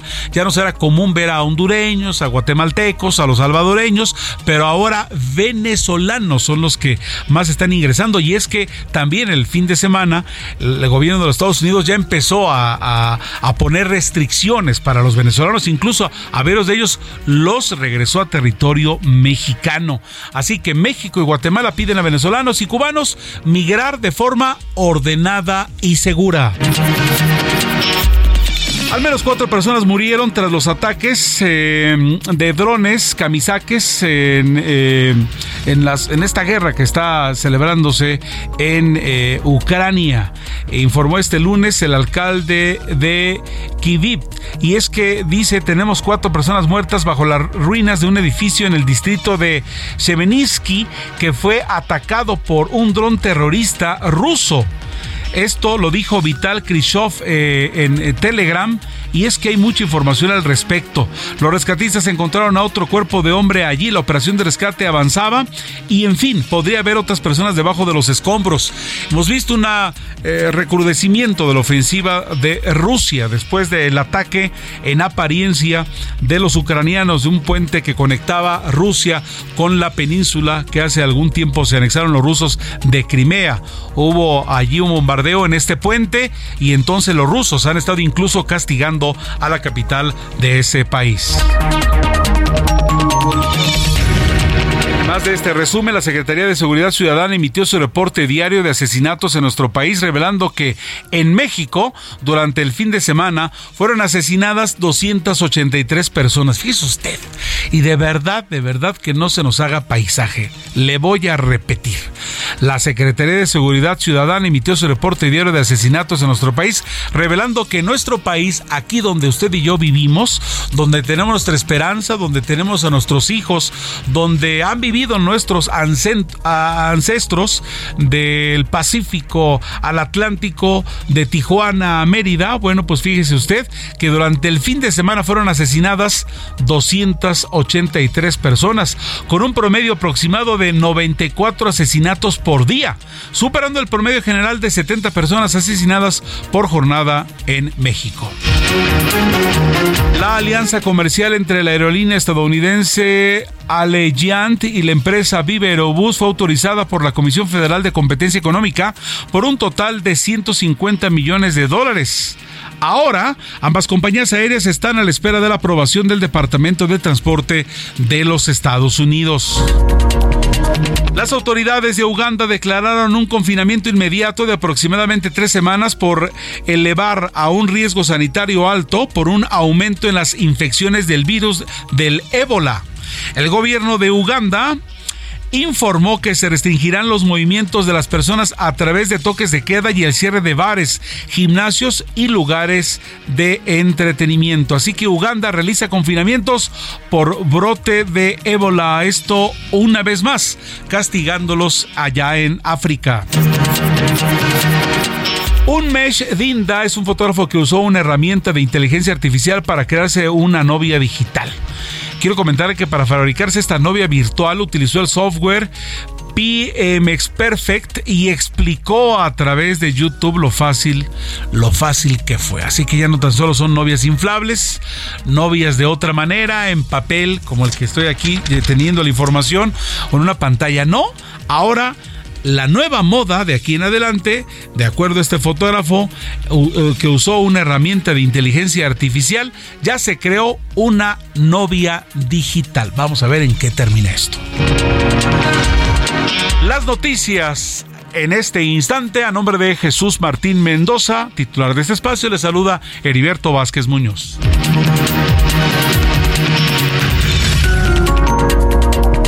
Al momento con lo que está ocurriendo en las calles de la zona metropolitana. Vamos con Mario Miranda, nuestro reportero vial. Mario, adelante con la información. ¿Qué tal, Alberto? Buenas tardes. Pues informo que ya son más de tres horas de bloqueo en Paseo de la Reforma y la Avenida de los Insurgentes por trabajadores del Departamento de Limpia del Gobierno de la Ciudad de Visto, quienes hasta el momento no han llegado a ningún acuerdo con las autoridades para poder liberar estas vialidades tan importantes como es Avenida de los Insurgentes y Paseo de la Reforma y lamentablemente está afectando a miles de personas, pues ya que se encuentra suspendido el servicio de la línea 1 del Metrobús, así como a la línea 7, y esto afecta a bastantes personas que tienen que bajar de, del Metrobús en la glorieta de los insurgentes y caminar hacia la siguiente estación. Y lo peor aún es que ya está lloviendo fuerte y muchas de estas personas pues no traen paraguas y está caminando bajo la lluvia y esto pues está afectando bastante aquí la vialidad también en esta zona y pues hasta el momento no se ve cómo estas personas se piensan retirar, incluso ya he tenido varios enfrentamientos con los automovilistas que intentan pasar y pues les golpean el coche, les insultan porque estas personas no se piensan retirar. Alberto, también comentarte pues, que ya tenemos también presencia de lluvia, lo que es en la alcaldía de Benito Juárez, Cuauhtémoc, Coyoacán, Tlalpan, y Miguel Hidalgo, Iztacalco, Iztapalapa, Tláhuac y Veneciano Carranza. Alberto, es la información que tenemos al momento. Muchas gracias por la información y vaya, qué lamentable, nuestra ciudad secuestrada, secuestrada por un conflicto entre ellos. No se quieren, que hubo, hubo por allí un problema dentro de unas elecciones en un asunto que solo compete a ellos, pero que ahora está estrangulando nuestra ciudad. Llevan tres horas, eh, Mario, de acuerdo al reporte que nos tienes, y va para largo, porque ahorita lo desafortunado del asunto, tú también estás allí en la lluvia informándonos, está lloviendo en esta zona, es Paseo de la Reforma e insurgentes detenido. Usted está saliendo del trabajo, pues ¿qué cree? Un grupo de, manifestantes, eh, pues no lo va a dejar llegar a su casa y con eso usted va a llegar mojado un par de horas después porque a estos señores se les pegó la gana resolver su problema interno a costa de los ciudadanos. Mario, estamos al pendiente y gracias por la información. Muchas gracias. Ya encharcamientos en diversas zonas, en la entrada de la eh, de la autopista de, Puebla, en la Ignacio Zaragoza, ya se presenta encharcamiento porque no está lloviendo además de manera ligera. Vamos ahora con Gerardo Galicia, otro de nuestros reporteros viales. Adelante, Gerardo, con la información. Querido Heriberto, y tenemos fuerte lluvia en la zona oriente de la capital y eso se traduce en encharcamientos de consideración. Para nuestros amigos que van a utilizar el eje 6 sur, van a encontrar un avance verdaderamente complicado una vez que dejan atrás la zona del circuito bicentenario en su tramo Río Churubusco con rumbo al anillo periférico. Y de hecho, si utilizan vías como periférico, Javier Rojo Gómez, eje 5, eje 6 sur, van a encontrar bastantes encharcamientos, así que habrá que manejar con mucha, mucha calma porque llueve con bastante intensidad al oriente de la capital. Por lo pronto, el reporte seguimos muy pendientes. Muchas gracias, Gerardo Galicia, con la información al momento. Fíjense ustedes que Ken Salazar, embajador de Estados Unidos en México, recuerdan que se los comenté hace ratito en, en el arranque de este espacio, aseguró este lunes que se mantiene las consultas energéticas con México en el marco del Tratado Comercial México, Estados Unidos y Canadá, el TEMEC. Esto lo informa luego de que la semana pasada el presidente Andrés Manuel López Obrador anunció que Washington había desistido de las consultas. Entonces, este, pues, ¿cómo estamos? ¿Alguien entendió mal qué es lo que está ocurriendo? Vamos con eh, Misael Zavala, Misael, reportero del Heraldo Media Group, en torno a que si continúan o no, ya no supe, Misael, estas consultas en materia energética sobre el TEMEC. Adelante con la información. Buenas tardes, Misael Zavala. Heriberto, buenas tardes, buenas tardes al auditorio. Efectivamente, pues contrario a lo que dijo el presidente Andrés Manuel López Obrador sobre que el gobierno de Estados Unidos desistió sobre las consultas en materia energética luego de haber avalado este decreto presidencial sobre la eh, reforma eléctrica, el embajador Ken Salazar aseguró que estas consultas sobre el Tratado México, Estados Unidos y Canadá continúan eh, y a pasos firmes. En conferencia de prensa afirmó que son consultas que tienen un proceso y se les está dando un seguimiento. Tajantemente, eh, pues respondió a la prensa que las consultas siguen y no han cambiado en ese tenor desde Washington. Incluso afirmó que la salida de Tatiana Cloutier de la Secretaría de Economía no cambiará la relación y los acuerdos entre México y Estados Unidos. Dijo que está trabajando muy bien eh, estaban trabajando muy bien con Tatiana Cloutier, pero pues estas son decisiones del gobierno mexicano y seguirán trabajando con el gobierno del presidente Andrés Manuel López Obrador y cualquier persona de su gabinete con el acuerdo más fundamental que es el reconocimiento de que México, Estados Unidos y Canadá son la fuerza más poderosa del mundo. Sostuvo también que es un proceso que seguirá adelante estos, eh, pues estas consultas sobre eh, materia energética y el cambio de persona pues no va a desviar el marco de las decisiones que esté tomando el gobierno de Estados Unidos. Heriberto, hasta aquí la información. Muchas gracias, Michel Zavala, reportero del Heraldo Media Group. Entonces, como usted lo acaba de escuchar con alguien que estuvo allí, eh, con el embajador de los Estados Unidos en México, pues resulta que sí se mantienen las consultas energéticas eh, con México en el marco del Tratado Comercial México, Estados Unidos y Canadá, el TEMEC. Mensajes, estamos de regreso, no se vaya. Tenemos más información para usted en este espacio de Jesús Martín Mendoza.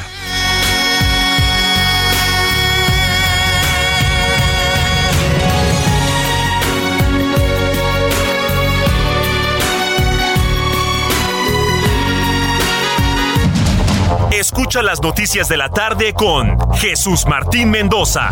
Regresamos. Heraldo Radio, con la H que sí suena y ahora también se escucha.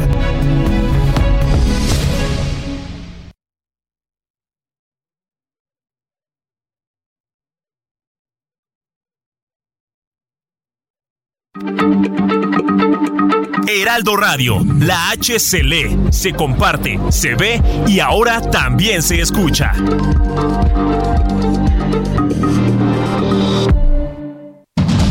Continúa Heraldo Noticias de la tarde con Jesús Martín Mendoza.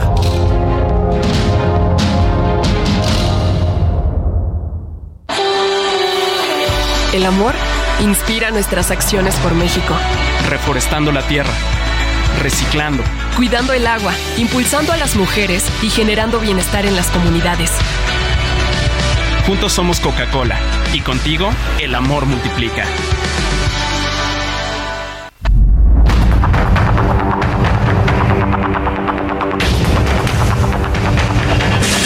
7 de la noche con 30 minutos, siete y media, tiempo del centro. Gracias por continuar con nosotros. Esta hora lloviendo en muchas partes del país, incluso, no tan solo de la Ciudad de México. Y, la verdad que este bloqueo nos saca de quicio, nos saca de quicio. O sea, de qué otra manera, es una bronca que traen estos señores eh, del sector de la limpieza de la ciudad. Y porque tú eres el líder, yo soy el líder, pues vamos a amolar a todos los habitantes de la Ciudad de México. Porque el que en estas dos avenidas paralizarlas, pues es una afectación brutal. O sea, en todas partes se originan retrasos y pobre gente que ni siquiera sabe por qué. Yo no tuve ni la culpa, ni a mí me pagaron, ni estoy en contra ni a favor de esta circunstancia y ahora resulta que me están amolando, ¿no? Y hay muchos de ellos, ¿se acuerdan? Eh, tienen una situación privilegiada. Hay muchas colonias donde ustedes tienen que pagar por el servicio de limpia que se supone eh, pues que debería de, ser algo que, que, va dentro de los servicios. Pero pues hay corrupción hay gente si no lo recogen etcétera. Y pues bueno de repente esto hace que estos grupos haya grupos porriles y el asunto se nos salga de las manos como en este instante donde hay un bloqueo donde hay un bloqueo de acuerdo a lo de Gerardo Galicia hace ya más de tres horas pasó de la reforma e insurgentes imagínense usted. Bueno activitados como el titular de la Secretaría de Salud Federal Jorge Alcocer, en representación del presidente Andrés Manuel López Obrador eh, y la Secretaría General del Comité Ejecutivo Nacional de Morena, eh, Mario Delgado, además de Citlali Hernández, los senadores Félix Salgado Macedonio, Manuel Ayorbe Baños y Néstor Salgado, la gobernadora de Guerrero, Evelyn Salgado Pineda, ofreció un mensaje público en Chilpancingo con motivo de su primer informe de gobierno. En este mensaje reiteró que el compromiso de su administración es atender, prevenir y erradicar la violencia contra las mujeres. El dedo en el asunto que hay que resolver todos como sociedad. Vamos con Carlos Navarrete, corresponsal en Guerrero, que nos tiene más información en torno a este primer informe de gobierno de Evelyn Salgado allá en Guerrero. Carlos, muy buenas tardes, adelante con la información. Humberto, buenas tardes, buenas tardes al auditorio. Efectivamente, comentarte que con el compromiso de erradicar la violencia contra las mujeres, lograr la pacificación del Estado y seguir promoviendo la austeridad dentro de la administración pública estatal, la gobernadora de Guerrero, Evelyn Salgado Pineda, rindió este lunes su primer informe de gobierno. Al acto que se llevó a cabo en Chilpancingo ante unas cinco mil personas, asistieron el titular de la Secretaría de Salud, Jorge Alcocer, en representación del presidente Andrés Manuel López Obrador, también el presidente y la secretaria general del Comité Ejecutivo Nacional de Morena, Mario Delgado y Claudia Hernández, así como senadores, diputados locales, federales y presidentes municipales. Salgado Pineda destacó que su gobierno se desterraron la opulencia y los privilegios y se promueve una política de cero tolerancia a la corrupción. También afirmó que el combate a la violencia contra las mujeres y la erradicación de los matrimonios forzados o uniones tempranas de menores y de cualquier tipo de abuso a niñas, niños y adolescentes son una prioridad para su administración. En cuanto a la seguridad pública, señaló que es un tema que se atiende, de manera integral, atacando las causas de la violencia, esto en coordinación con los municipios y autoridades federales, y además anunció que se reforzarán las acciones en este rubro. Finalmente, comentarte que a nombre del gobierno federal, Jorge Alcocer felicitó a Evelyn Salgado por los avances que ha conseguido en materia de seguridad, pues dijo que Guerrero es el quinto estado del país con menor número de delitos por cada 100.000 habitantes mi reporte. Buenas noches. Muchas gracias, Carlos Navarrete. Evelyn Salgado ha rendido su primer informe de gobierno allá en el estado de Guerrero. Gracias por la información. Por cierto, saludo a los amigos que nos están escuchando en el 104.3 FM en Huntersville, en Texas, así como a aquellos que nos sintonizan en el 102.9 de Airville, allá en Chicago, en Illinois. Muy gentiles por acompañarnos. Eh, Jean-Pierre Petril sí, es quien nos está acompañando. Él es, él es mexicano, a pesar de que le suene así como, como francés. Eh, Jean-Pierre Petrel, me dicen, me dicen, es, es un mexicano que vive en Las Vegas y cuando anda por acá en, la tierra de sus ancestros, él también es mexicano, pues este le gusta escuchando la información y le gusta escuchar a Jesús Martín Mendoza. Jean-Pierre Petrel, que te compongas, vino a hacerse una operación en México. Esto ocurre, ¿verdad? De repente el paisano se viene, se, se arregla los dientes. ¿Cuántos sabemos de esos de los, de los paisanos? Se vienen a, México, están viendo todos los cuates y se regresan a la chamba allá en los Estados Unidos. En este caso es en la zona de Nevada, allá en Las Vegas. Bueno, faltan ahora 25 minutos para las 8 de la noche, tiempo del centro. Continuamos en, en esta noticias de la tarde en el espacio de Jesús Martín Mendoza. Bueno, pues Raúl Torres eh, nos eh, va a platicar, lo tenemos en la línea telefónica, en torno a las fiestas de las ciencias y las humanidades de la UNAM, que en esta oportunidad, pues estamos hablando de que pues es, es, es el deporte y su relación con la ciencia. Raúl Torres, de Relaciones Públicas de esta fiesta de las ciencias, eh, lo tenemos en la línea telefónica y nos va a platicar más en torno a este encuentro que definitivamente se antoja, con el que podemos tener buenos resultados y sobre todo mucha, pero mucha información valiosa. Raúl, me da mucho gusto saludarte, gracias por tomarnos la llamada. Hola, muchas gracias a ustedes por invitarnos. Un placer estar acá. A ver, cuéntanos, porque además es una fiesta que, que va a ser virtual, ¿no? Va, va, a ser virtual, va a ser presencial y además híbrida. Sí, sí, sí, pues es toda una fiesta y tenemos estas tres modalidades que comentas. En la parte presencial vamos a estar en Universum, el Museo de las Ciencias de la UNAM, a partir del 20 de octubre y hasta el 23. La modalidad virtual eh, comienza mañana, de hecho, con la inauguración. Y bueno, todo lo, híbrido son eventos que se van replicando, ¿no? Tanto en presencial como en digital.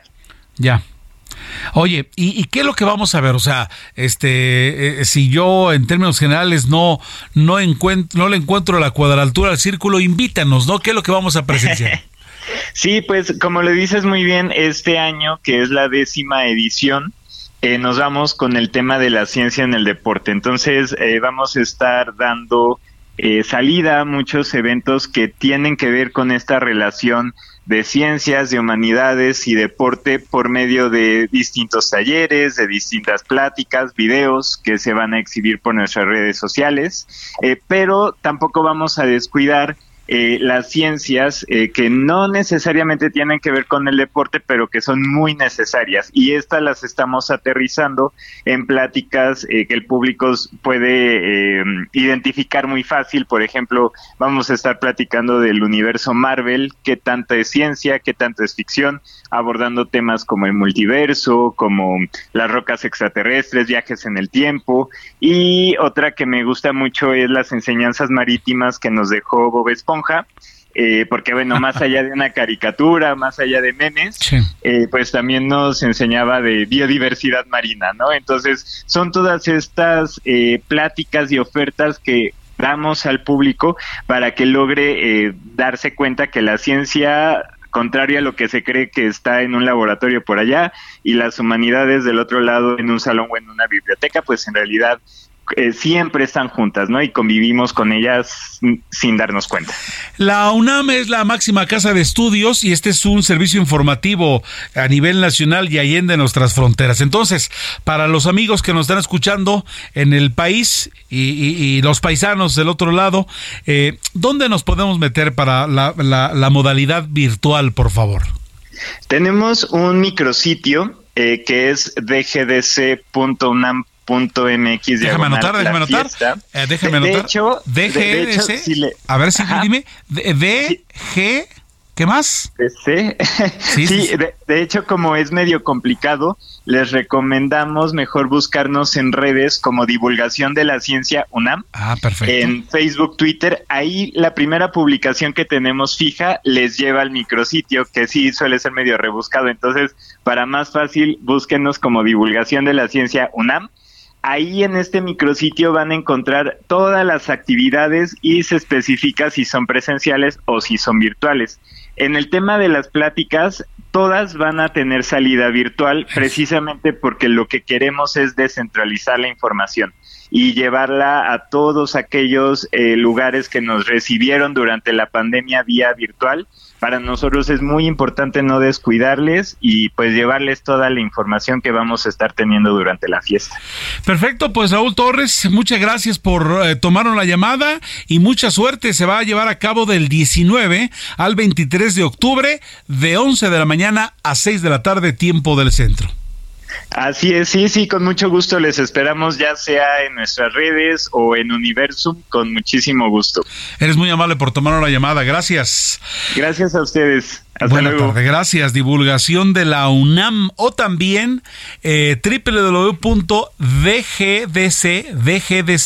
www.dgdc.unam.mx y usted entra a la fiesta actividades y allí está ya conectado. Está, va a estar bien interesante. Anótelo de 11 de la mañana a 6 de la tarde de 7, del 19 al 23 de octubre. Hay muchas actividades, de repente no nos damos cuenta. A veces, si usted va al DIF, de la localidad donde esté, hombre, hay, hay, este, hay clases presenciales, hay juegos para los de la tercera edad, para los niños, hay muchas cosas, pero de repente lo que ocurre es que uno no se acerca. Y en este caso la UNAM cuidado, la UNAM no es de la Ciudad de México, es la Universidad Nacional Autónoma de México, es de todo el país. Si bien los campos principales están en la zona metropolitana, qué bueno que ahora la, la situación virtual hace que nos acerque a ella y aquí es toda una gran oportunidad para gozar de este conocimiento de divulgación de la ciencia UNAM y como nos lo ha hecho saber nuestra productora, eh, bueno, nuestra jefa de información, eh, Giovanna, de GDC .unam.mx, la fiesta y también actividades y ahí usted tiene la información. Faltan ahora 18 eh, minutos para las 8 de la noche, tiempo del centro. Estas son las noticias de la tarde con Jesús Martín Mendoza en esta oportunidad. Le saluda Heriberto Vázquez Muñoz a nombre del titular de este espacio. Bueno, tenemos a Luis Cervera, él es director general del Instituto Latinoamericano de Cereales. Vamos a platicar con él en torno a la importancia de ellos en nuestra dieta. ¿Qué aporte nutrimental tienen en nuestra vida, en nuestra vida diaria? ¿Qué es lo que ocurre con ellos? Luis Cervera, gracias por tomarnos la llamada, muy amable por eh, eh, recibirnos a los amigos de El Heraldo de eh, México. Gracias, Heriberto. Es un gusto, como siempre, oírte. Y bueno, el día de hoy poder platicarte sobre este tema de los, de los cereales y qué tan relevantes son para nuestra vida. Oye, los cereales no solo son los que aparecen allí en la caja, ¿no? Porque de repente, digo, o sea, no solo son, no que no lo sean, ¿no? Así es, así es. Sí, no, claro, es que lo que pasa por tema de, de, de la lengua, le llamamos cereales y nos viene a la, a, la mente a los de caja. Aquí de lo que hablamos es de los granos, como el género, como, como todo lo que es, y de ahí hablamos de los de, derivados donde entra el pan, la pasta, galletas, obviamente estos cereales de la caja, la tortilla, bolillo, etcétera, etcétera. Entonces, aquí hablamos de los granos en lo general, arroz, maíz, trigo, avena, cebada, centeno. Perfecto. Ahora, ¿son básicos en nuestra, en nuestra dieta? Totalmente. Aquí el tema es, necesitamos la fibra que nos da, hay que revalorizarlos. Eh, tiene mucho tiempo que eh, llevamos consumiendo menos cada año y no es que eso sea malo por otras cosas, sino que tenemos que ver ese, ese, ese valor que nos dio, porque finalmente fue el alimento con la que la civilización nació hace más de cinco mil años y es lo que formó todo lo que hoy tenemos. Pero entonces, ¿se está consumiendo menos? Sí, fíjate que eh, si hacemos un, este estudio, cuando podemos ver los datos del, del, INEGI, más o menos estamos consumiendo 80 kilos menos que, los abuelos, eh, 60 o 40 kilos menos que los padres, y te doy ahí en dato. Nosotros más o menos en México nos estamos comiendo más o menos 196.4 kilos de, de granos por año. De eso ponle que 75 kilos sean de la tortilla, 54 del este trigo, y de ahí con el de, derivado con arroz y otros, ahí te llega. Pero es lo que nos estamos echando por, por promedio cada año. Qué curioso, yo hubiera pensado que el asunto de los frijoles, del arroz, del maíz, es, es algo de lo básico y que, y que bueno, más en esta época de inflación, pues bueno, eh, eh, no los deja o nunca de lado, ¿no? Porque una comidita por ahí es completo, ¿no?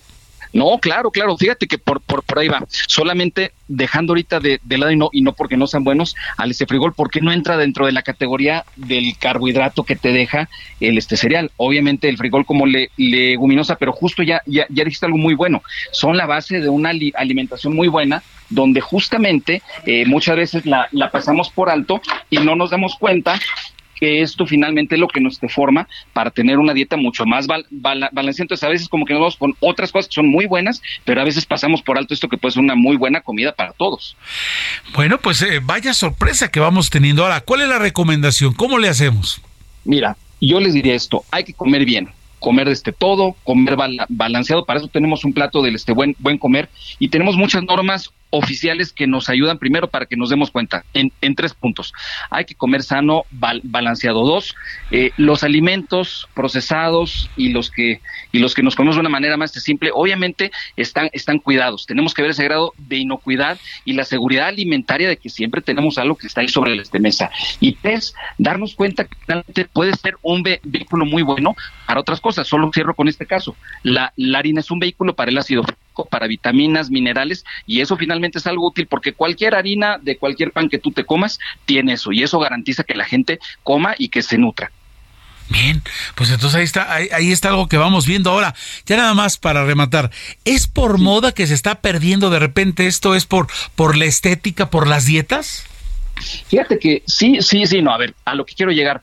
Eh, vamos con varias dietas, pero ahorita estamos hablando de una dieta que a lo mejor tiene 5 años, 10 años, cuando antes era, era base para todo. Nada más vamos con los, los aztecas, pues para ellos solamente pensar que era un dios y fue que permitió en libros del Chilam Balán crear al, hombre del este mes. Entonces, yo creo que lo que tenemos que hacer es finalmente reconsiderar que la dieta tenemos que comer muchas cosas, hay muchas cosas buenas, pero reconsiderar que los cereales tienen una, una parte muy buena y que podemos pensar a lo mejor que capaz puede ser tu plato principal, que tiene proteínas, que tiene carbohidrato, que lo necesitamos todos y que te sirve para que crezcas bien. Piénsalo así, es el vehículo que tu cuerpo necesita para estar vivo, para estar sano y para que el cerebro funcione muy bien. Pues así nos vamos a quedar para tenerlo, pero bien, bien presente eh, eh, no, no dejar esto. Además, nos viene por raza, ¿no? Porque de repente eh, a nosotros nos viene bien el maíz, así como igual a los europeos el, trigo y, de verdad tú lo sientes a la hora de que haces un viaje. Hace poco salí del país, 20 veces estuve fuera y a la hora de regresar nada como el estómago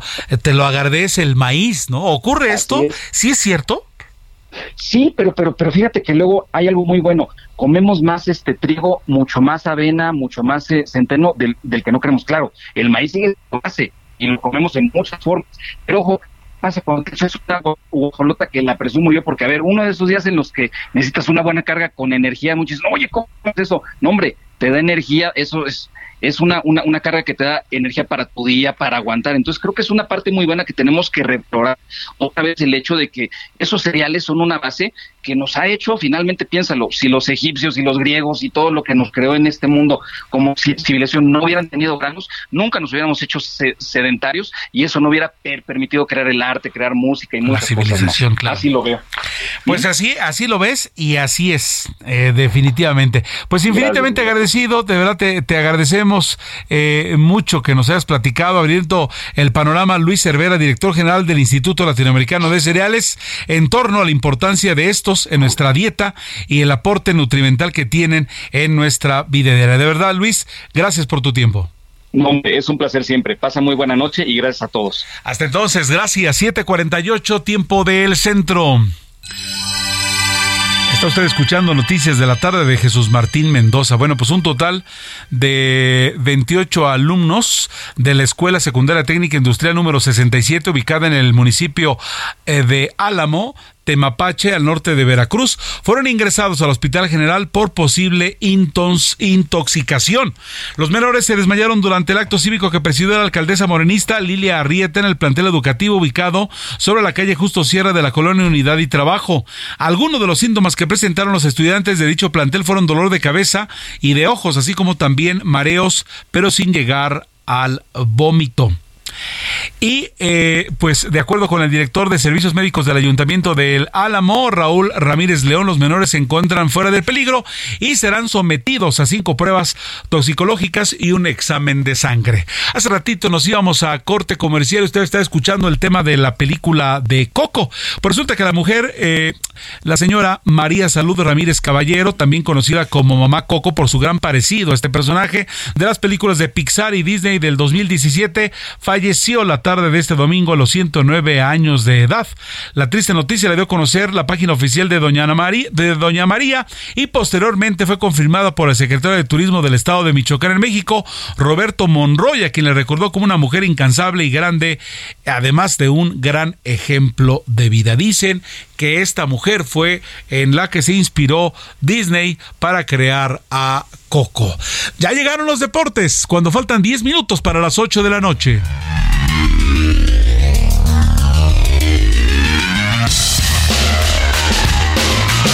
Tenemos a Roberto San Germán y la información deportiva. Mi estimado Roberto, ¿cómo estás? Buena tarde. ¿Qué tal, mi querido Heriberto? Buena tarde, buena tarde a toda la gente que nos sintoniza. Pues ya tenemos semifinalistas de la Liga MX. Yo sé que hay un equipo que odias totalmente y que tiene que jugar contra el Toluca. Sí, o se la ponen fácil al América. Ah, ¿Qué pasó? Oye, dime cuál era el equipo más fácil de ganar de Puebla Ah. y se lo pone el América. Y ahorita Toluca, con todo respeto para los toluqueños, que ojalá ya hagan una diablura, pues eh, la verdad que en el papel eh, se ve que América ya tiene un, una- un, un- un- una- un pie en la final. Ojalá me equivoque y, y Toluca los haga. A ver, bueno, va- vamos a poner. A ver, venga.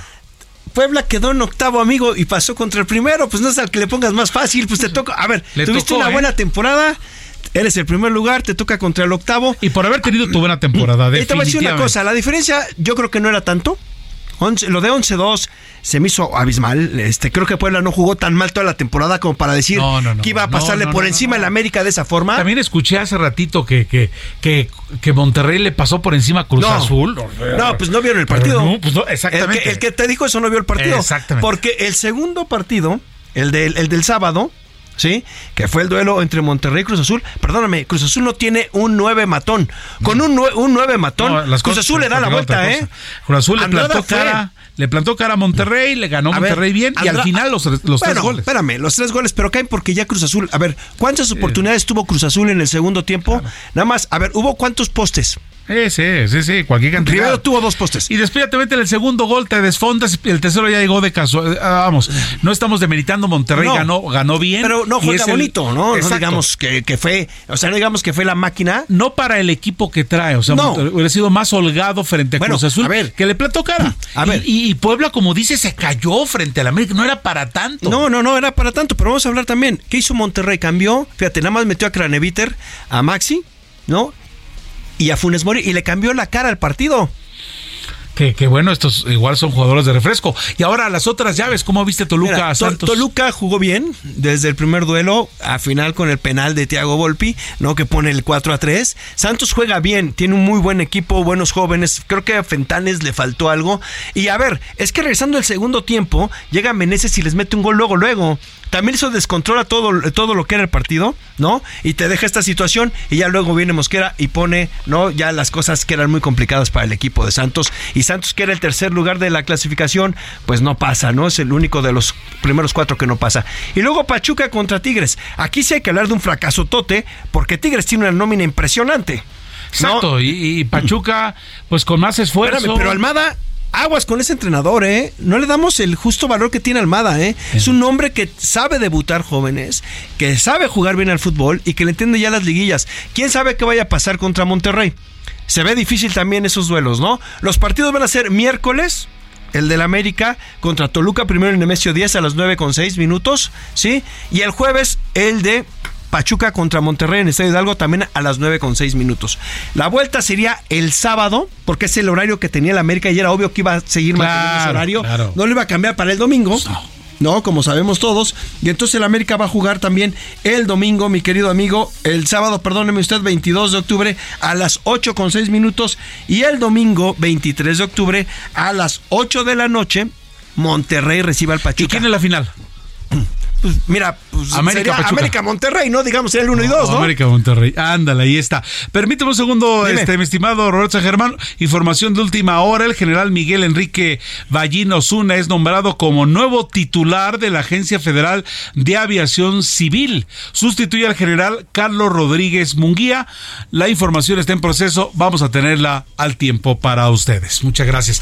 Roberto San Germán, los últimos 10 segundos. Gracias, gracias, que pasen buena noche. El partido de los Yankees contra el equipo de Cleveland está postergado. Todavía no se sabe quién va a llegar a la final de la Liga Americana. Ahí apúntame a los Yankees, por favor, antes que no nos movamos. Y ahorita está el fútbol americano, están los cargadores. Contra el equipo de los Broncos. Perfecto. Partido interesante. Muchas gracias, Roberto Gracias San a ti, Germán. Heriberto. A nombre de todo el equipo, a nombre de Jesús Martín Mendoza, le saluda Heriberto Vázquez Muñoz. Hasta entonces.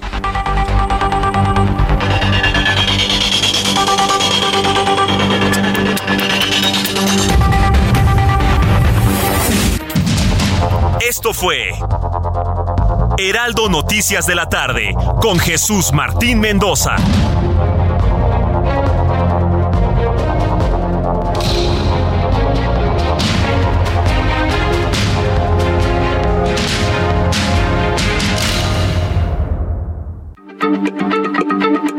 Heraldo Radio, la H se lee, se comparte, se ve y ahora también se escucha.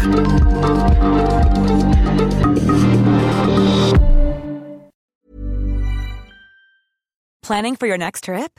Elevate your travel style with Quince. Quince has all the jet setting essentials you'll want for your next getaway, like European linen, premium luggage options, buttery soft Italian leather bags, and so much more. And is all priced at 50 to 80% less than similar brands. Plus, Quince only works with factories that use safe and ethical manufacturing practices. Pack your bags with high-quality essentials you'll be wearing for vacations to come with Quince. Go to quince.com slash pack for free shipping and 365-day returns.